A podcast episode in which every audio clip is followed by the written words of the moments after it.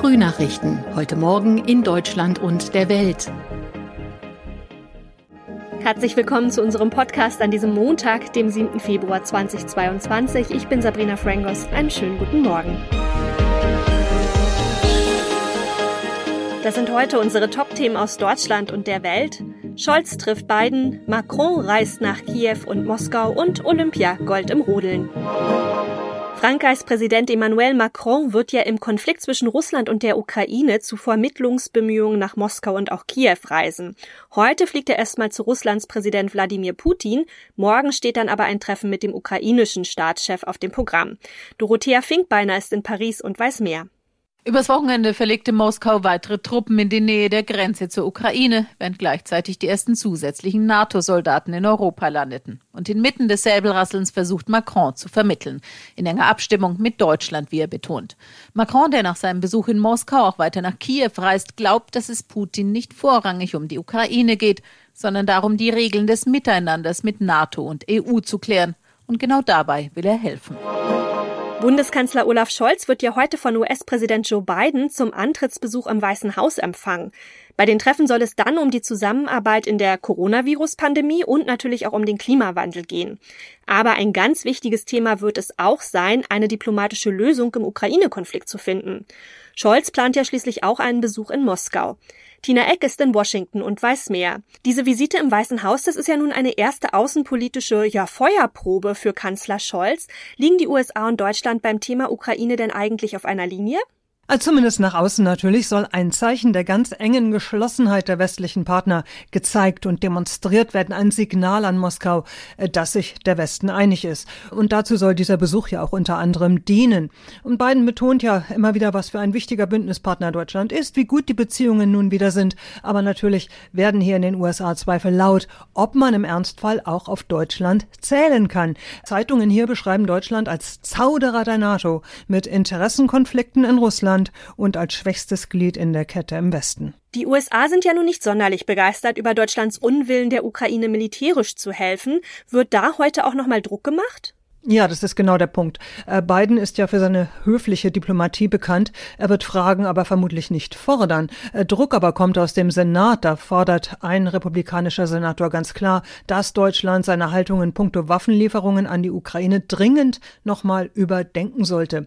Da wird Scholz nun irgendwie Farbe bekennen müssen. Das wird ein Wunderpunkt dieser äh, diplomatischen Offensive sein hier in den USA. Auch zu Hause gibt es ja Kritik, dass alles viel zu lange dauert, dass diese Reise schon schon viel früher hätte kommen müssen. Und Thema Nord Stream 2, da haben die USA ja schon vor der Visite Fakten geschaffen. Ja, allerdings, äh, da sagte der nationale Sicherheitsberater Jake Sullivan hier übers Wochenende, Nord Stream 2 werde abgewürgt, wenn es zur Invasion käme. Inwieweit das mit der Bundesregierung abgesprochen war, sagte er nicht. Scholz war da noch nicht mal in Washington gelandet. Aber äh, die US-Regierung fordert schon länger, dass die Pipeline im Falle einer Eskalation nicht in Betrieb genommen und sogar permanent stillgelegt wird. Sonst wäre es wieder so wie 2014, als Russland auf der Krim einmarschierte. Damals wurden die Arbeiten äh, nur vorübergehend pausiert. Diese Nuss also muss Scholz bei seinem Besuch mit beiden irgendwie knacken. Bei den Olympischen Winterspielen in Peking bringt das Wetter den Zeitplan etwas durcheinander. Die Herrenabfahrt musste wegen des starken Windes sogar abgesagt werden. Gute Nachrichten gibt es dagegen in Sachen Corona. Die Zahlen im Olympia-Umfeld sind nämlich mittlerweile deutlich gesunken. Thomas Bremser ist in Peking und weiß mehr. Nur zehn neue Corona-Fälle bei über 70.000 Tests. Die strengen Regeln der Organisatoren zahlen sich offenbar aus.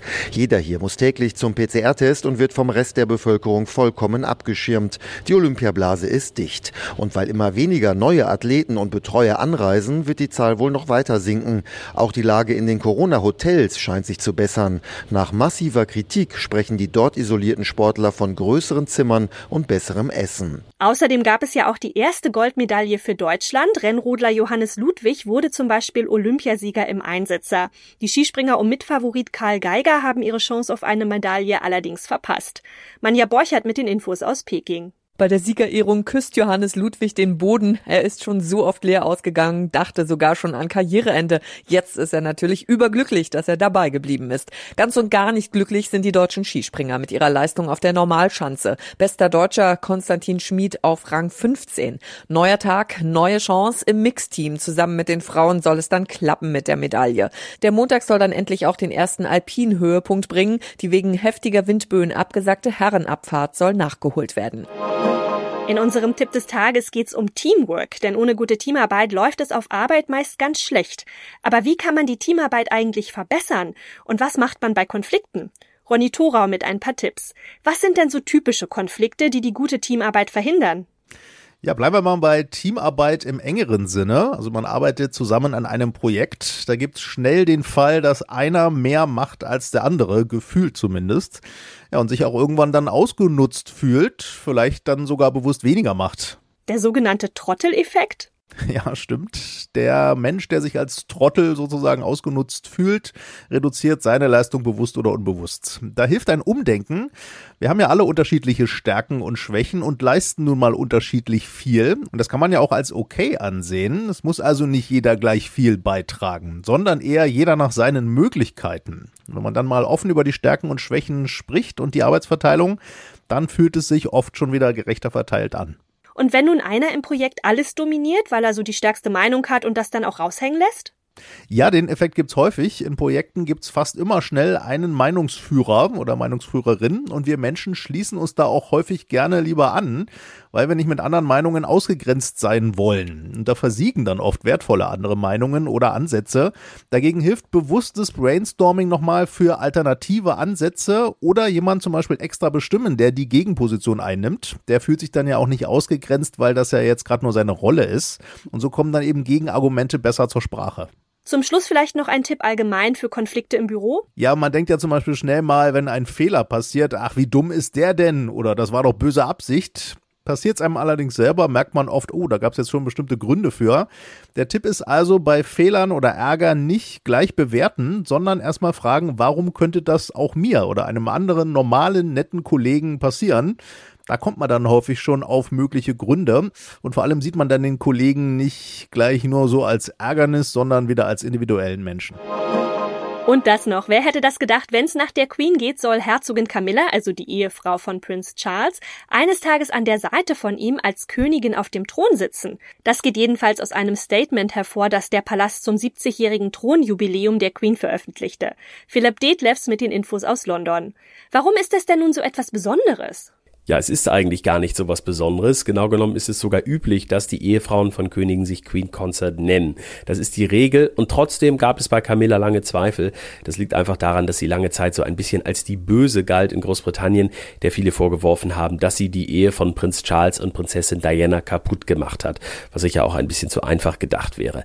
Aber das ist inzwischen auch Schnee von gestern. Camilla ist heute viel beliebter im britischen Volk und mit ihrer Stellungnahme hat die Queen nun auch die letzten Zweifel ausgeräumt. Deshalb bekommt Camilla diesen Titel. Mehr als ein Titel ist es am Ende aber auch sowieso nicht. 70 Jahre Thronjubiläum, da hat die Queen ja schon einige historische Highlights mitgemacht. Was waren denn so die Meilensteine?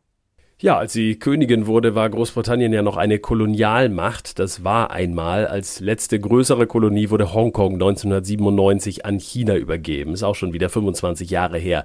Sie war Königin, als Großbritannien Mitglied in der Europäischen Union wurde und als das Land wieder ausgetreten ist vor kurzem. Der Brexit war bislang die letzte große Veränderung, die die Queen miterlebt hat und von der sie wohl nicht so viel gehalten hat, obwohl sie politisch ja neutral bleiben muss. Zwölf britische Premierminister und zwei Premierministerinnen hat sie miterlebt erlebt. Und vielleicht kommt ja noch ein 15. dazu, denn Boris Johnson steht ja gerade schwer unter Druck. Die Queen ist ja Königin mit Leib und Seele. Wie geht's ihr denn? Also als Rentnerin werden wir sie vermutlich nicht erleben, oder? Ja, es geht ihr offenbar mit 95 Jahren wieder ziemlich gut. Kurz vor Weihnachten war ihr ja eine ärztliche Pause verordnet worden. Da hatten sich die Briten Sorgen gemacht. Aber gestern gab es einen Empfang auf dem Landsitz Sandringham und da wirkte die Queen auf mich ausgesprochen fit für ihr Alter. War guter Dinge. Sie hat selbst den Kuchen angeschnitten und hat auch ihre kleinen Scherzchen gemacht. Ich glaube nicht, dass wir sie als Rentnerin erleben werden. Sie ist nach wie vor pflichtbewusst und wird ihre königlichen Pflichten sicherlich auch noch so lange wahrnehmen, wie sie kann. Nun haben viele Monarchien ja an Wichtigkeit verloren, aber die Briten, die lieben ihre Queen, oder? Und Thronfolger Charles, ja, der hat dann ganz schön große Fußstapfen zu füllen. Ja, das kann man so sagen, auch wenn es über die Jahre natürlich Höhen und Tiefen gab. Wir denken da an die Sache mit Diana damals, wo sie ein bisschen in die Kritik geraten ist. Aber heute ist die Queen absolut beliebt in Großbritannien und darüber hinaus auch in einem Maße, wie das Charles vielleicht nicht sein wird. Das muss man mal abwarten, wenn es dann soweit ist. Man merkt das immer auch in Krisenzeiten, zum Beispiel als die Corona-Pandemie auf dem Höhepunkt war. Da hat Königin Elisabeth II. eine öffentliche Ansprache gehalten und das hat den Menschen Mut gemacht hier. Das hat das Volk vielleicht auch ein Stück weit geeint. Die Queen ist eben eine absolute Institution hier.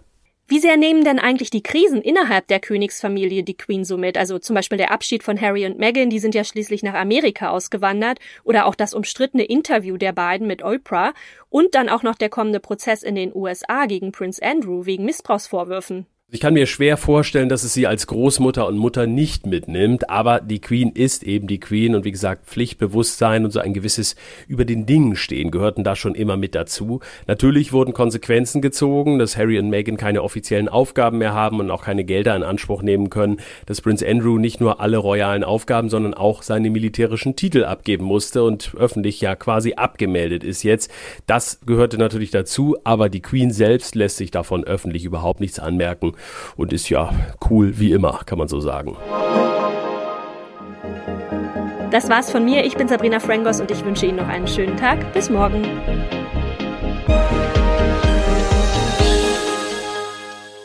Das waren die Frühnachrichten. Mehr Infos und unsere lokalen Top-Themen auf aachenerzeitung.de und aachenernachrichten.de.